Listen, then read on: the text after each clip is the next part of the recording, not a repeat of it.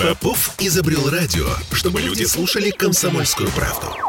Я слушаю радио «Комсомольская правда». И тебе рекомендую. Ему 24, ей 26, и он привел ее в порно. А потом убил. А потом неделю ввел ее соцсети, чтобы никто не догадался, что ее труп лежит в ванне их квартиры. Классическая уже для Петербурга история, но она прогремела на всю страну в связи с тем, что ее главный герой всего за два дня до убийства в эфире НТВ признавались друг другу в любви. До гроба.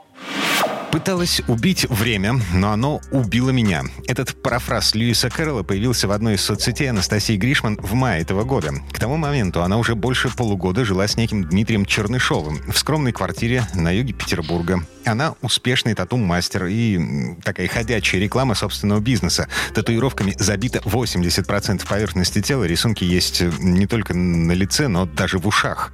Я так выгляжу, потому что я себя так чувствую. То есть это не для того, чтобы выделиться или еще для чего-то. Я просто хочу быть с собой в гармонии. И я люблю себя, и поэтому украшаю каждый сантиметр своего тела и выгляжу только так, как мне хочется.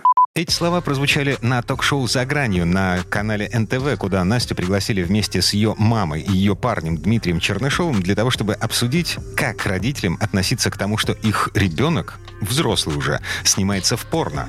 Я снимаюсь только со своим мужем. Мы снимаемся только вдвоем. Мы вместе придумываем сценарии. Он все пишет, заготавливает, ставит свет. Мы придумываем образы, где мы это будем делать. Мы вместе куда-то ездим. Нам нравится это наше хобби.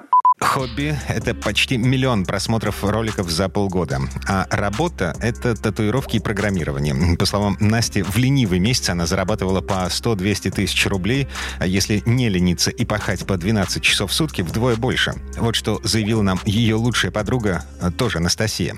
Но не было цель вырваться из Колпина и жить как бы всегда самостоятельно. Да, она всегда самостоятельно жила.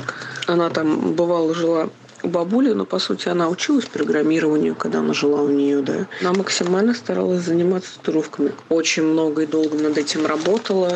Днями, ночами рисовала, развивалась, сама это все делала. Создавала новые проекты, идеи, начала вести Инстаграм.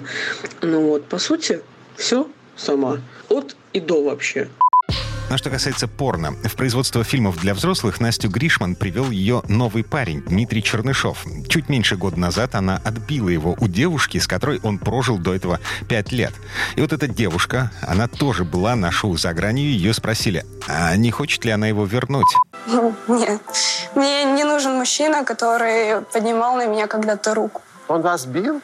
Да, он когда приезжал за вещами, он душил меня. Бил или защищался? Она нападала на него с острыми предметами, потому что она истеричка, она истерила. Есть свидетели, они вызывали даже полицию. Если бы он реально что-то сделал или как-то э, физически на нее повоздействовал, его бы элементарно хотя бы забрали, правильно? Тревожный звоночек, не правда ли? Потом еще выяснится, что у Дмитрия Чернышова, у него на родине в Омской области, есть еще две судимости за кражу и за уклонение от военной службы. Тем не менее, Настя Гришман была уверена в своем парне. Он меня поддерживает, он обо мне заботится, он очень замечательный, он все за меня делает, он дает мне отдохнуть, он меня понимает, он меня выслушает, он э, финансово даже мне помогает. Я реально чувствую стабильность. То есть раньше, да, чтобы мне жить, чтобы мне выживать, мне нужно было горбатиться, например, как лошадь реально с 12 лет. Я с 12 лет работаю. И тут дело не в потребительстве. В студии НТВ Дима Чернышов говорил о том, что в будущем у них с Настей будут дети. Может быть, через пять лет, может быть, через десять. И по некоторым данным он даже делал ей предложение. Записи эти были сделаны в апреле. 1 августа программа вышла в эфир, а 3 числа труп Анастасии уже лежал в ванне с шестью ножевыми. Вот сегодняшняя запись со следственного эксперимента. Мы находимся в спальне, в которой я убил, лежал так, и в один момент, ну, я вот так чуть-чуть приподнялся, вот, и нанес в шею. Я, я ее перевернул и положил на колени. После вот я перевернул уже на живот, вот, и все. Через какое-то время она скончалась.